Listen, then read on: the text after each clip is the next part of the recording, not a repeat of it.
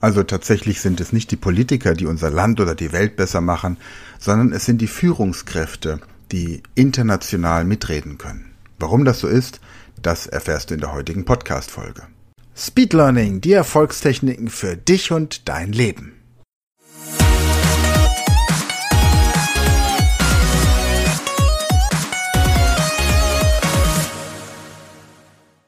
Hallo und herzlich willkommen zur heutigen Podcast-Folge. Tja, unsere Welt, in der wir leben, die verändert sich ständig, tagtäglich. Wenn wir die Nachrichten angucken, dann haben wir das Gefühl, sie verändert sich sogar stündlich. Aber wenn wir sie global angucken, haben wir das Gefühl, eigentlich verändert sie sich so gut wie gar nicht. Aber wenn sie sich verändert, wer ist dann dafür verantwortlich? Also verantwortlich im Sinne von, wer verursacht diese Veränderung? Sind das die Politiker? Nein, tatsächlich nicht. Politiker sind nicht die Menschen auf unserem Planeten, die für nachhaltige Veränderungen sorgen. Lass uns ganz wenige Ausnahmen haben.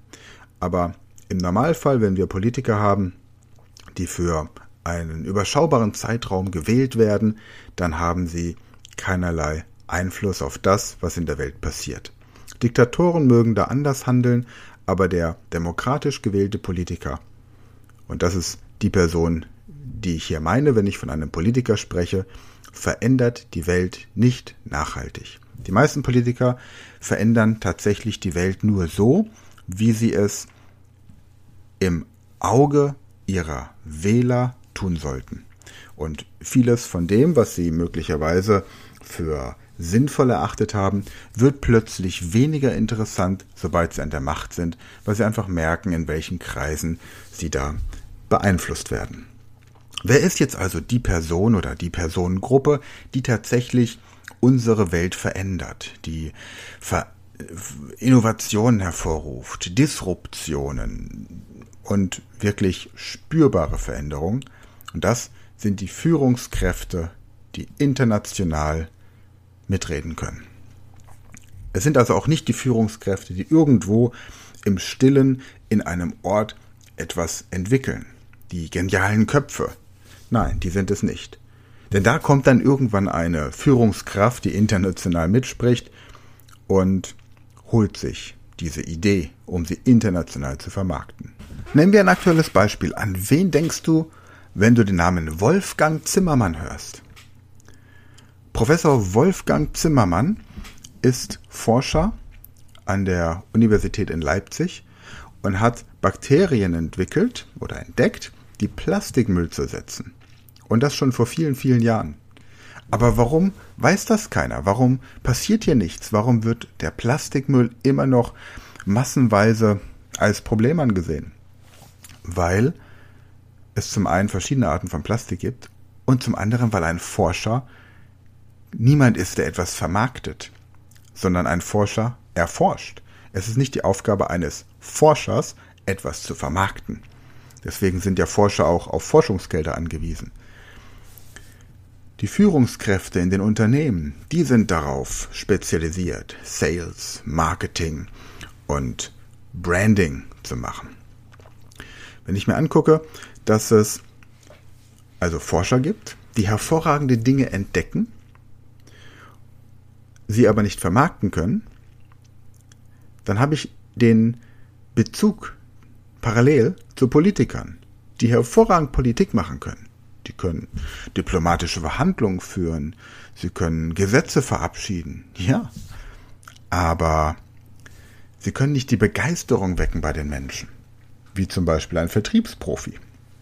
Sie kennen vielleicht die Gesetze der Überzeugung nicht so gut wie eine Marketing-Expertin, weil sie Juristen sind oder Volkswirtschaftler, aber eben keine Kaufleute, Menschen, die eine Idee verkaufen tagtäglich.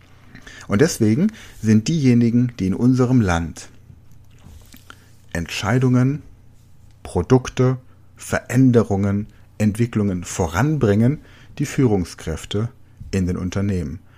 Die Visionäre, die Unternehmensinhaber, die haben oft diesen großen Plan. Aber die einzelne Umsetzung, das sind dann entsprechend die Experten, die Leaders, die Führungskräfte, die dann einfach nur noch einen Weg finden müssen, um ein Produkt, eine Idee, eine Dienstleistung, eine Innovation global groß zu machen. Und dazu verwenden sie bestimmte Techniken. Und diese Techniken beherrschen sie wie das kleine Einmaleins. Aber auch diese Führungskräfte, diese Superhelden haben ihr Kryptoid. Und das ist in den meisten Fällen eine Fremdsprache. Das heißt, sie verlassen den Hafen der Heimat, sie verlassen die Komfortzone und werden in einer anderen Sprache mit den Herausforderungen konfrontiert. Gut, jetzt kriegen sie vielleicht Englisch noch ganz gut hin, aber wie möchte ich denn jemanden überzeugen? Und zwar emotional, von Herzen, mit tiefster Überzeugung, dass, ja, dass du hier ein Produkt hast, das die Welt verändern wird. Wenn du einen Übersetzer dabei hast, wirst du nie Emotionen transportieren. Die Aufgabe eines Übersetzers ist es, den Inhalt zu übersetzen, aber nicht die Emotion. Wie möchtest du also jemanden am Herzen, am, an der Emotion, an, an den tiefsten Gefühlen erreichen, wenn du es nicht in seiner Muttersprache tun kannst? Wer mein Buch kennt, Speed Learning, die Erfolgstechniken, der kennt vielleicht die Geschichte ganz am Anfang des Buches. Ich möchte sie an dieser Stelle einmal kurz vorlesen. Denn auf diese Geschichte beziehen sich fast alle meiner Kunden, alle, jeder, der mich anspricht und sagt, ich habe dieses Buch gelesen, ist von dieser Geschichte begeistert, der magische Moment. Im Oktober 2016 war ich zu einer Hochzeit eingeladen. Timo, mein bester Freund seit über 25 Jahren, lernte zwei Jahre zuvor eine wundervolle Frau aus Polen kennen und beide entschieden sich, sich das Ja-Wort zu geben und den Rest ihres Lebens als Ehepaar miteinander zu verbringen. Die Hochzeit fand in Polen statt und all das, was man in Deutschland über polnische Hochzeiten zu wissen glaubt, stimmt auch. Es wird viel getanzt, es wird sehr viel gegessen und es wird noch mehr Wodka getrunken und das alles auf Polnisch. Gemeinsam mit meiner Frau und acht weiteren Freunden aus Deutschland stand ich nun einer Gruppe von gefühlt 200 Gästen aus Polen gegenüber. Die kirchliche Trauung wurde zu 80 Prozent auf Polnisch und zu 20 Prozent auf Deutsch abgehalten. Und man konnte in der Kirche nicht nur eine räumliche Trennung der Gäste, sondern auch eine emotionale Distanz spüren. Das lag mit großer Wahrscheinlichkeit daran, dass die meisten Polen unter den Gästen weder Deutsch noch Englisch sprachen die Deutschen ihrerseits die polnische Sprache nicht beherrschten und dass wir einander deswegen vollkommen fremd erschienen. Wie allseits bekannt verbindet unsere beiden Nationen darüber hinaus eine grausame Vergangenheit. Die Großmutter der Braut erlebte als junges Mädchen den Einmarsch der Deutschen in ihr Land, und an diesem Tag kam wieder ein Deutscher, diesmal um ihre Enkeltochter mitzunehmen, wenn auch auf eine deutlich angenehmere Art und Weise. Die Krönung war aber die symbolträchtige Erscheinung eines Panzers aus dem Zweiten Weltkrieg, ein Denkmal, platziert vor dem Hotel, in dem die Hochzeitsfeier stattfand, das an diese schicksalshafte Zeit erinnern sollte. Und kaum war die Hochzeitsgesellschaft nach der kirchlichen Trauung in besagtem Hotel eingetroffen, wurde dem Brautpaar zu Ehren sogleich das traditionsreiche polnische Lied Sto Lat gesungen. Wieder eine sehr deutliche Ausgrenzung der deutschen Gäste, wobei die polnischen Gäste dem Brautpaar mit unglaublich viel Freude und Liebe zu ihrem Glück gratulierten. Die Verunsicherung unter den deutschen Gästen war deutlich zu spüren und so bildete sich sowohl aus dieser Unsicherheit heraus ein kleines deutsches Ghetto auf einer polnischen Hochzeit. Dann kam der Moment, an dem der Bräutigam seine Rede halten sollte. Mein Freund Timo gelang es aus verschiedenen Gründen in diesen 24 Monaten nicht, die polnische Sprache bis zur Perfektion zu erlernen. Als er nun vorne auf der Tanzfläche stand, um seine Rede zu halten, schienen die polnischen Gäste wenig interessiert. Wohl in der Annahme, dass er seine Ansprache auf Deutsch halten würde, was war, was dem stimmte, und sie ohnehin nicht verstehen würden, was dieser junge Mann ihnen zu sagen hatte. Doch wer die Sprache spricht, dominiert die Party, und so hatte Timo mich, seinen Trauzeugen, gebeten, die Rede auf Polnisch vorzubereiten und ihn dabei zu unterstützen, das, was er im Herzen trug, über meine Zunge an seine Schwägerschaft weiterzugeben. Er begrüßte die anwesenden Gäste in seiner Muttersprache Deutsch, und ich las die polnische Übersetzung davon vor. Was dann passierte, war wie ein Urknall der Erleichterung auf Seiten aller Hochzeitsgäste. Ein Gefühl, als würden von einem Augenblick auf den anderen sämtliche Ängste, Vorbehalte, Emotionen, Unsicherheiten und geschichtsträchtigen Erinnerungen auf einen Schlag davongespült. Alle Hochzeitsgäste erhoben sich und hießen Timo mit tosendem Applaus und begeisterten Gesängen als Bräutigam willkommen. Von Seiten der polnischen Verwandtschaft wurde er damit offiziell in die polnische Familie und Kultur aufgenommen. Alle Mauern zwischen den deutschen und den polnischen Gästen waren nun gefallen. Man war entspannt und kommunizierte mit den anderen. Wir sprachen alle plötzlich die Sprache des Herzens. Um vier Uhr morgen verließen Timo und ich als Letzte die Party glücklich, erfüllt und dankbar über neue Freunde aus einem Land, in dem sich unsere Vorfahren einst auf unverzeihliche Art und Weise verhalten haben. Und jener Moment zu Beginn der Rede war ein magischer Moment, ein magischer Augenblick, der alle Beteiligten gleichermaßen ergriffen hat. Hierbei geht es um viel mehr als nur darum, etwas zu lernen, wie in diesem Fall die polnische Sprache, um sich mit Menschen unterhalten zu können. Es geht um Wertschätzung, um Vertrauen, um Kontakt, Kultur, Kommunikation sowie Kreativität und es geht um die Kunst, aus Fremden Freunde zu machen. Es geht darum, einen Augenblick zu erleben, der allen Beteiligten ein Gefühl der Magie verleiht. Und genau das ist in diesem Moment passiert. Und ich spüre das, wenn ich das, wenn ich an diese an diesen Moment denke, spüre ich das noch, als wäre es gerade eben passiert. Und ich erlebe das ganz, ganz oft, wenn ich im Ausland bin und mit Leuten in ihrer Muttersprache kommuniziere, wie unglaublich offen die Menschen werden. Man muss nicht perfekt sprechen können. Es geht nur darum, dass man die Herzen der Menschen erreicht. Und im Business ist es genau das Gleiche. Die wirklich die wirklich wichtigen Verhandlungen finden nicht am Schreibtisch statt, sondern außerhalb des Protokolls. Nehmen wir doch zum Beispiel mal ein, eine internationale Vertragsverhandlung. Sagen wir mal, du hast einen Termin in Polen, um dort Geschäfte zu machen. Du möchtest dort die beste Schokolade, die dieser Planet je gesehen hat, verkaufen dann wirst du diese Schokolade dort viel besser verkaufen, wenn du das auf Polnisch machst, als auf Deutsch oder auf Englisch. Ist doch klar. Du respektierst einfach die Kultur. Du verstehst plötzlich, wie die Kunden dort ticken. Denn die Menschen sind nicht gleich. Die Menschen sind sehr unterschiedlich und das ist gut so. Und wenn du die Sprache sprichst, dann öffnest du Türen. Du wirst zu Veranstaltungen eingeladen, zu privaten Treffen.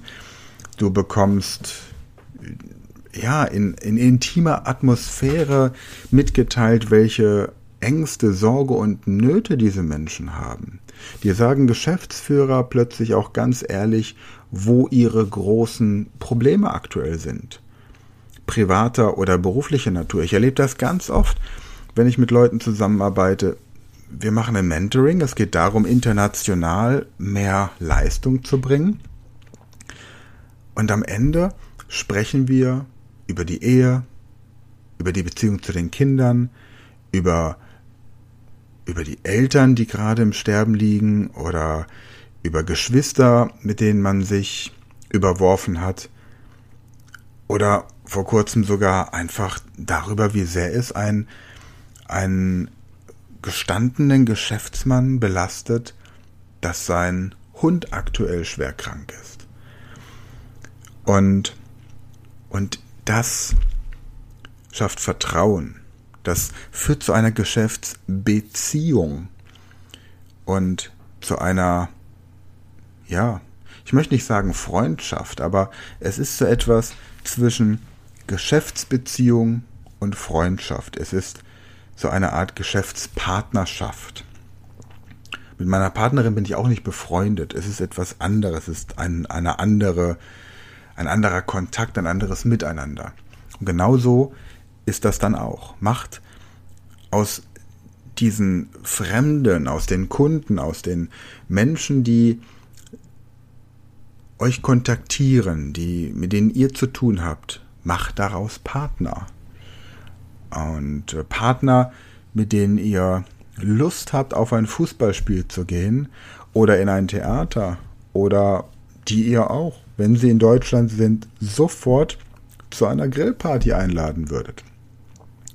Partner, mit denen ihr durch jede dunkle Gasse der Hauptstadt eines jeden Landes gehen würdet, weil ihr wüsstet, ihr könnt euch darauf verlassen, dass ihr da lebend wieder rauskommt. Ich habe mal eine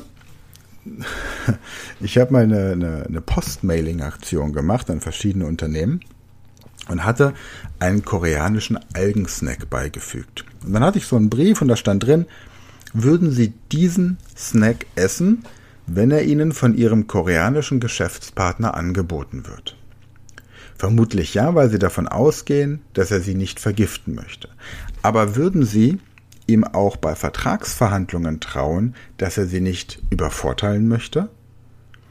Und auf dieses Mailing haben sich sehr viele Geschäftsführer gemeldet, weil das so ein bisschen, es, es war sympathisch, es war witzig und es, es hat so nochmal so diesen Aha-Effekt ausgelöst. Ja, und viele sagen mir, ich habe immer meinen Dolmetscher dabei. Der kümmert sich darum, dass das, was ich sage, übersetzt wird. Und man sitzt dann so da und fühlt sich überlegen. Man ist aber nicht überlegen. Man ist abhängig von einem Übersetzer. Und was passiert denn, wenn ich jetzt den Geschäftspartner an der Bar abends im Hotel noch treffe? Oder ich gehe noch ein bisschen spazieren, gehe in irgendein nettes Restaurant und da sitzt plötzlich auch dieser Geschäftspartner mit seiner Frau am Tisch. Ich komme rein und sehe ihn, mein Dolmetscher hat schon Feierabend. Ja, mein Gott, was mache ich dann? Und wenn ich vorbereitet bin auf die internationale Bühne, dann begrüße ich diesen Geschäftspartner, mache seiner Frau ein Kompliment und dann werde ich wahrscheinlich mit diesen beiden zusammen Abendessen, weil sie mich einladen, mich an ihren Tisch zu setzen. Und dann sprechen sie über ihre Familie, über Kinder, über ihren Urlaub und dann wird da eine Beziehung entstehen. Ansonsten komme ich rein wie ein stummer Fisch, wobei die auch nicht so stumm sind, Manche Fische sind weniger stumm als Führungskräfte. Und dann wird er zu seiner Frau sagen, ah, da vorne, guck mal, das ist der Geschäftspartner, mit dem habe ich heute über den Schokoladenvertrag gesprochen. Und dann wird man sich unsicher zulächeln. Vielleicht holt er euch an den Tisch, aber nachdem man dann relativ schnell feststellt, dass ihr keinen keine große Konversation führen könnt und kein angenehmer Gesprächspartner und Tischnachbar seid, wird man Wege finden, um wieder getrennt zu essen. Und das ist einfach schade. Und ich glaube, dass gerade deutsche Führungskräfte so viel Potenzial haben, weil wir Werte in Deutschland haben, die international gebraucht werden. Ähm, ja. Und deswegen stehe ich jeden Morgen auf, deswegen mache ich mir jeden Tag Gedanken, deswegen schreibe ich meine Bücher, um schon von klein auf Menschen zu zeigen, wie man international besser und erfolgreicher kommuniziert. Also eigentlich, ich bin, ich bin ein gläubiger Mensch, ich bin ein, ein gottesfürchtiger Kirchengegner. Ich halte nichts von den Institutionen der Kirchen, aber ich weiß, dass es eine höhere Macht gibt und wir haben einen ziemlich guten Draht zueinander. Äh, haben schon mal richtig Ärger miteinander gehabt, aber meistens verstehen wir uns wirklich gut. Und wenn es jemanden gibt, der den Turm von Babel wieder aufbaut, dann bin ich das. Aber auf eine charmante Art, die der Schöpfung keine Angst macht. Nicht so wie damals egoistisch. Wir wollen jetzt wissen, was ist da oben los. Nein. Charmant. Wir wollen beweisen, dass es sich lohnt. Dass das, was die Schöpfung uns geschenkt hat, dass wir das wertschätzen. Und die Tatsache, dass wir so viele sind, dass wir dankbar dafür sind, weil wir so viel Potenzial mitbringen, um diese Welt und wer weiß, welche Welten wir in 2000 Jahren noch kennen, besser zu machen. In diesem Sinne wünsche ich euch noch eine schöne Woche, habt eine gute Zeit und freue mich darauf, wenn wir uns bald persönlich in einem Mentoring treffen. Findest meine Mentoring-Angebote unter sven-frank.com. Dort findest du auch meinen Blog, wo ich verschiedene Themen noch mal ein bisschen differenzierter beschreibe. Ansonsten, wenn du das kleine Programm möchtest und einfach mal reinschnuppern möchtest, deine Fremdsprachenkenntnisse ein bisschen verbessern möchtest und einfach ein paar Sprachkursangebote haben möchtest, die effektiver sind als das, was der Markt sonst so bietet, dann komm einfach auf speedlearning.academy und schau dir die verschiedenen Angebote an. Und was du ansonsten noch machen kannst, das hörst du jetzt. Das war eine neue Folge der Podcast-Reihe Speed Learning, die Erfolgstechniken für dich und dein Leben. Und wenn du auch Teil der großen Speed Learning Community werden möchtest, dann gehe jetzt auf unsere Website speedlearning.school, registriere dich und werde Speed Learner.